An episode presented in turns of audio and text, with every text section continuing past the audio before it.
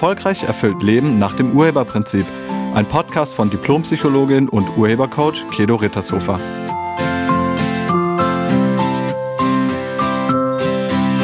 Hallo, herzlich willkommen und schön, dass du da bist.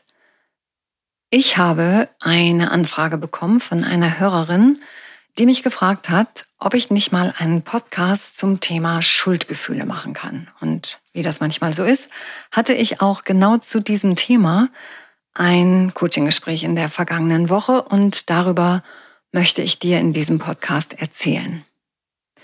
Kennst du dieses Gefühl, wenn sich so eine drückende Last auf deine Brust legt und deine Gedanken unaufhörlich um vergangene Handlungen kreisen und du den Eindruck hast, dass dein Magen sich verkrampft? Diese quälenden Emotionen sind ganz häufig Schuldgefühle.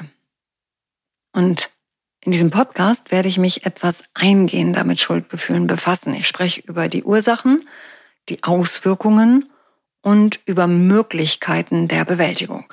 Schuldgefühle sind ein emotionales Phänomen, das auftritt, wenn wir glauben, dass wir in irgendeiner Weise irgendwas falsch gemacht haben.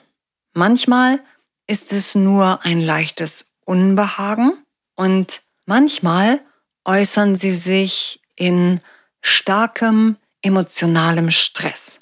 Schuldgefühle können sich auf verschiedene Arten äußern sei es durch Traurigkeit, Reue, Angst und auch mit starken Selbstvorwürfen. Aber wie entstehen Schuldgefühle? Erstmal sind sie nicht angeboren, sondern sie entwickeln sich im Laufe unseres Lebens. Sie sind eng mit der moralischen und sozialen Entwicklung verbunden und hängen von kulturellen, familiären und individuellen Faktoren ab. Moral und Ethik entwickeln sich bei Kindern im Laufe der Zeit durch die Interaktion mit ihren Eltern und anderen Bezugspersonen und natürlich mit ihrer sozialen Umwelt. Also die Gesellschaft spielt eine wichtige Rolle dabei. Die Entwicklung von Schuldgefühlen ist ein komplexer Prozess, der von kulturellen Normen moralischen Werten und individuellen Erfahrungen geprägt wird. Allerdings können übermäßige oder unbegründete Schuldgefühle auch schädlich sein und zu psychischem Stress führen. Schuld ist ein gesellschaftliches Konzept und viele Menschen empfinden Schuldgefühle. Sie entstehen, wenn unser Verhalten unseren eigenen moralischen oder ethischen Standards oder den gesellschaftlichen Normen widerspricht. Wir fühlen uns schuldig, weil wir gegen verinnerlichte Gesetze verstoßen haben oder wenn wir davon überzeugt sind, dass wir einem anderen Schaden zugefügt haben und das schlecht war. Die Überzeugung, dass ein Fehlverhalten begangen wurde, ist oft der Auslöser für Schuldgefühle. Und hierbei spielt unser Gewissen eine entscheidende Rolle. Zum Thema Schuldgefühle hatte ich ein Coaching-Gespräch mit einer Frau, nennen wir sie Jana. Jana ist 36 Jahre alt, verheiratet und Mutter von drei Kindern im Alter von acht, sechs und vier Jahren. Zusätzlich ist sie halbtags angestellt in einer Behörde. Jana kam zu mir, weil sie erziehungstechnisch am Ende war und sich permanent Vorwürfe machte. Sie schlief sehr schlecht und ständig nagte das schlechte Gewissen an ihr. Denn sie schimpfte sehr oft mit ihren Kindern, sie wurde auch oft sehr laut und sie verfiel immer wieder in sogenannte Drohsprache. Also die Wenn-Dann-Sprache. Wenn du jetzt nicht, dann. Das nennt man Drohsprache.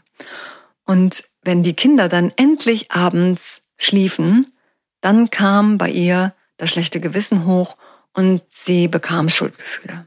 Sie erzählte mir, dass es einfach jeden Tag mit den Kindern Theater gab. Und jeden Tag nahm sie sich aufs Neue vor, diesmal ruhig zu bleiben, gelassen zu reagieren und nicht auszurasten. Aber keine Chance.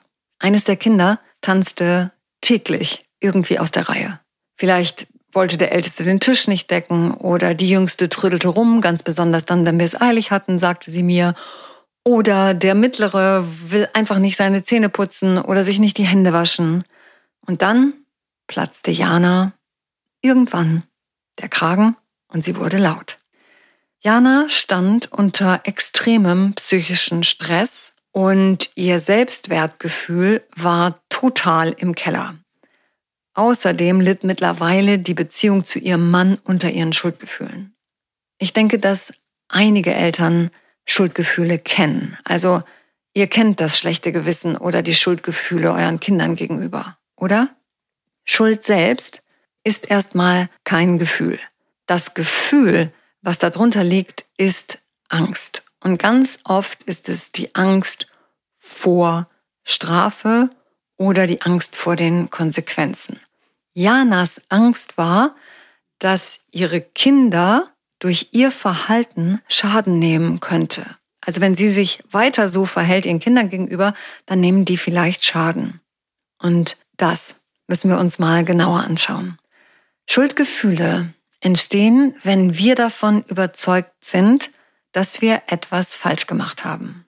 Und dazu kommt dann noch, dass das, was wir falsch gemacht haben, etwas über uns aussagt. Wenn es das nicht tut, also wenn es nichts über uns aussagt, dann können wir es einfach korrigieren. Wenn ich mich jedoch dazu in Bezug setze, führt das zur Selbstverurteilung. Also ich habe einen Fehler gemacht und dann bin ich natürlich schlecht. Also ich setze mich in Bezug zu der Handlung. Durch die Kirche wurde uns eingetrichtert, dass Verhalten mit Sein gleichzusetzen ist. Wer sündigt, ist ein Sünder. Wer Böses tut, ist böse. Und wer Schlechtes tut, ist schlecht. Und wer Gutes tut, ist gut. Und wer Richtiges tut, ist richtig. Und so weiter und so weiter. Es wurde gleichgesetzt. Das nennt man dann Moral. Und es wird unterschieden zwischen richtig und falsch und gut oder böse. Egal, ob es das gibt oder nicht. Und dadurch wird Schuld zu einem Mittel der Manipulation. Es wird in vielen sozialen, religiösen und persönlichen Kontexten eingesetzt, um das Verhalten von Menschen zu beeinflussen. In Bezug auf die Kirche gibt es historische und zeitgenössische Beispiele dafür, wie Schuld als Mittel zur Manipulation eingesetzt wurde und immer noch wird. Hier wird ausgenutzt, dass Menschen soziale Wesen sind und dazugehören wollen. Wir sind soziale Wesen und wir benötigen soziale Bindungen, um zu überleben. Weil wir das instinktiv wissen, tun wir alles, um dazuzugehören. Wenn wir der Norm dann doch einmal nicht entsprechen, ist unsere soziale Zugehörigkeit natürlich gefährdet. Wir wollen nicht ausgegrenzt, abgelehnt, gedemütigt oder bestraft werden. Deshalb zeigen wir dann sowas wie Scham oder Schuldgefühle. Sie sollen zeigen, dass wir bereuen, was wir getan haben und sie sollen unsere Weste wieder reinwaschen. Also mit Schuldgefühlen erhoffe ich mir, dass meine Weste wieder rein wird. Ich habe Jana gefragt, was sie sich davon erhofft, wenn sie sich abends selbst Vorwürfe macht. Im Urheberprinzip gibt es einen Grundsatz und dieser Grundsatz heißt, Menschen tun alles, was sie tun, in einer für sich positiven Absicht. Und von Jana wollte ich wissen, was ihre positive Absicht hinter ihren Schuldgefühlen ist. Ihre Absicht war, eine Verhaltensänderung bei sich selbst zu bewirken. Also wenn ich mir nur genügend Selbstvorwürfe mache, dann verhalte ich mich morgen anders. Das hat so ein bisschen was von Motivation durch Selbstbestrafung oder auch von Selbstmanipulation. Und vielleicht kennst du das ja auch. Vielleicht hast du das ja auch schon mal gemacht. Dann ist die Frage, hat das funktioniert? Wahrscheinlich nicht, denn das funktioniert nicht, kann auch nicht. Denn Jana verhielt sich ihren Kindern gegenüber so, weil sie sich selbst vorher als Opfer der Kinder gesehen hat. In ihren Augen waren die Kinder die Täter. Die Kinder taten nicht, was Jana sagte. Und wenn man sich als Opfer definiert, dann wird man unweigerlich zum Täter. Und ja, zwischen Opfer und Täter wird Schuld hin und her geschoben. Letztlich dachte Jana, dass die Kinder daran schuld sind, wenn sie sich so verhält. Also wenn sie laut wird, dann haben die Kinder das verursacht. Wenn sie rumschreit oder ihnen droht, mit Hausarrest, Fernsehverbot, Medienverbot etc., dann sind die Kinder daran schuld. Sie sah die Ursache ihres Verhaltens bei den Kindern. Und genau das war der Knackpunkt. Wenn du denkst, der andere ist schuld daran, dass ich so reagiere, wie ich reagiere, dann kannst du dein Verhalten nicht optimieren. Egal wie schlecht du dich danach fühlst. Du denkst ja, es liegt nicht an dir. Du denkst, es hat nichts mit dir zu tun, dass du dich so verhältst, weil der andere hat das verursacht. Und wenn du das denkst, dann gibst du die Verantwortung ab. Und dann hast du wirklich keinen Einfluss mehr. Genau an der Stelle liegt ein riesiger Irrtum vor. Und Jana unterlag diesem Irrtum auch. Sie war sich nämlich nicht bewusst darüber, dass sie mit dem Verhalten der Kinder etwas zu tun hatte. Dass die Kinder nicht auf sie hörten, hatte was mit ihr zu tun. Und das konnte sie nicht erkennen. Jana sah nur ihre Urheberschaft in ihrer Reaktion auf das nervige Verhalten der Kinder. Sie sah nicht ihre Urheberschaft für das nervige Verhalten der Kinder. Also habe ich Jana gefragt, wie sie es hinbekommt, dass ihre Kinder nicht auf sie hören. Und dann wurde es interessant. Wir fanden heraus, dass Jana eine sehr negative Meinung über das Führen hat. Und Eltern sind nun mal Führungskräfte. Wenn man Führung ablehnt, wird das Elternsein wirklich schwer. Und so war es bei Jana. Und das konnte sie in dem Coaching-Gespräch mit mir auflösen. Sie wird jetzt allerdings auch noch meinen Elternintensiv Online-Kurs mitmachen, um alles in sich aufzulösen, was ihr bei dem Umgang mit ihren Kindern im Weg steht. Ein schlechtes Gewissen oder Schuldgefühle machen dich menschlich und doch bringen sie dich nicht weiter. Bleibt die Frage, was kannst du tun, um aus diesen Schuldgefühlen rauszukommen? Das Erste, was du brauchst, ist die Bereitschaft zur Selbstreflexion. Reflektiere dein Verhalten und schau dir mal die Gründe dahinter an. Mach dir bewusst, dass du gerade auf dem Opfer-Täter-Standpunkt stehst, wenn du Schuld empfindest.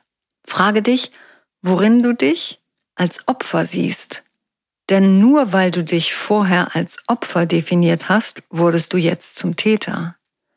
Und das ist eine ganz wichtige Erkenntnis. Danach brauchst du Vergebung. Also vergib dir selbst und vergib den anderen.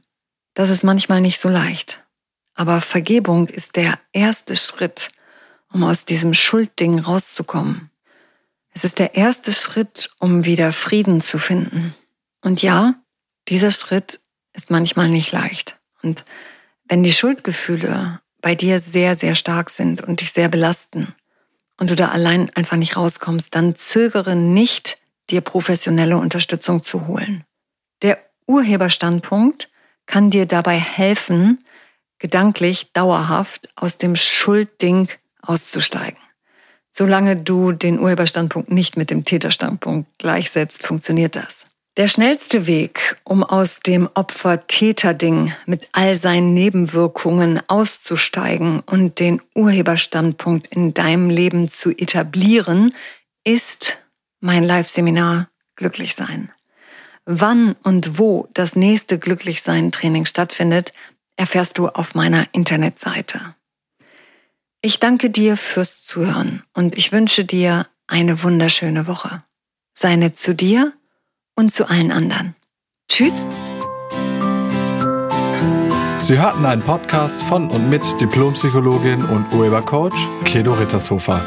Wenn Sie mehr über die Angebote von Kedo erfahren wollen, schauen Sie im Internet unter www.urheber-prinzip.de. Vielen Dank und auf Wiederhören.